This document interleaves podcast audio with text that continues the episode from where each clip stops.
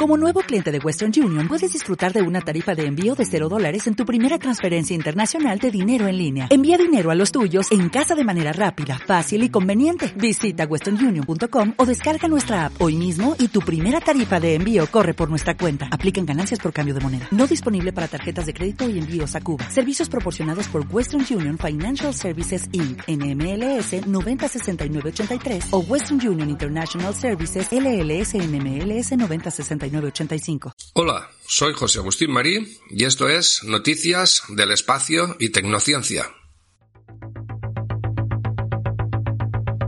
Hola, hola, hola, muy buenos días a todos y a todas. ¿Cómo estáis? Después de este día festivo, arrancamos otra vez este noticiario con noticias del espacio, la tecnología y la ciencia. Primero que todo, nos vamos a por una noticia de tecnología. Vestido cambia de color a la luz del sol y se hace viral en Instagram. Se trata de un diseño de la firma neoyorquina nacida en 2014 PH5 que se describe como una marca de prendas innovadoras centradas en la sostenibilidad y caprichosas, cuyas sedes se ubican en China y Estados Unidos. El vestido confeccionado con un tejido reactivo a los rayos UVA cambia de blanco a rosa cuando se expone al sol. Una empresa japonesa, Nissen, ha creado mantas y sábanas especiales que te hacen sentir como si estuvieras acariciando a un gato. Nissen desarrolló el material consultando a los empleados que tenían gatos pidiéndoles que probaran diferentes tejidos hasta encontrar la combinación justa entre suavidad, grosor y longitud de las fibras. Incluso se tuvo en cuenta la coloración.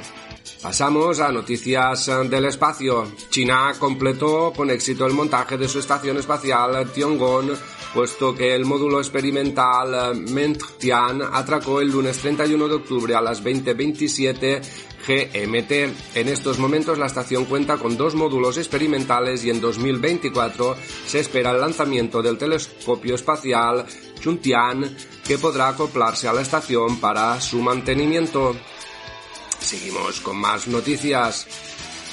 Este martes 1 de noviembre, ayer a las 13.41 GMT, SpaceX lanzó un cohete Falcon Heavy con el propósito de colocar varios satélites en órbita geoestacionaria para la Fuerza Espacial de Estados Unidos. Si bien los detalles exactos de este lanzamiento no están claros, la misión USS F-44 está integrada por seis cargas útiles que se colocarán directamente en órbita geoestacionaria. La carga útil principal USS F-44 es probablemente un satélite de comunicaciones militar, pero no hay información al respecto. Siguiendo con más noticias eh, del espacio, la nave Insights de la NASA tiene los días contados. El módulo de aterrizaje Mars Insights de la NASA ha sido una misión histórica que ha revelado secretos del interior de Marte. Sin embargo, se espera que su final llegue en las próximas eh, semanas. El sector aeroespacial vuelve a despegar. El próximo 7 de diciembre se cumplen 50 años del último vuelo del programa Apolo. El proyecto que la NASA inició a principios de la década de 1960 para cumplir uno de los grandes sueños de la humanidad, conquistar la Luna. Tras hacerlo realidad con el Apolo 11, comandado por Armstrong, Aldrin y Collins, se realizaron seis misiones más con el objetivo de estudiar en profundidad la superficie lunar. 50 años de eso. Y ahora parece que el sector aeroespacial vuelve a despegar.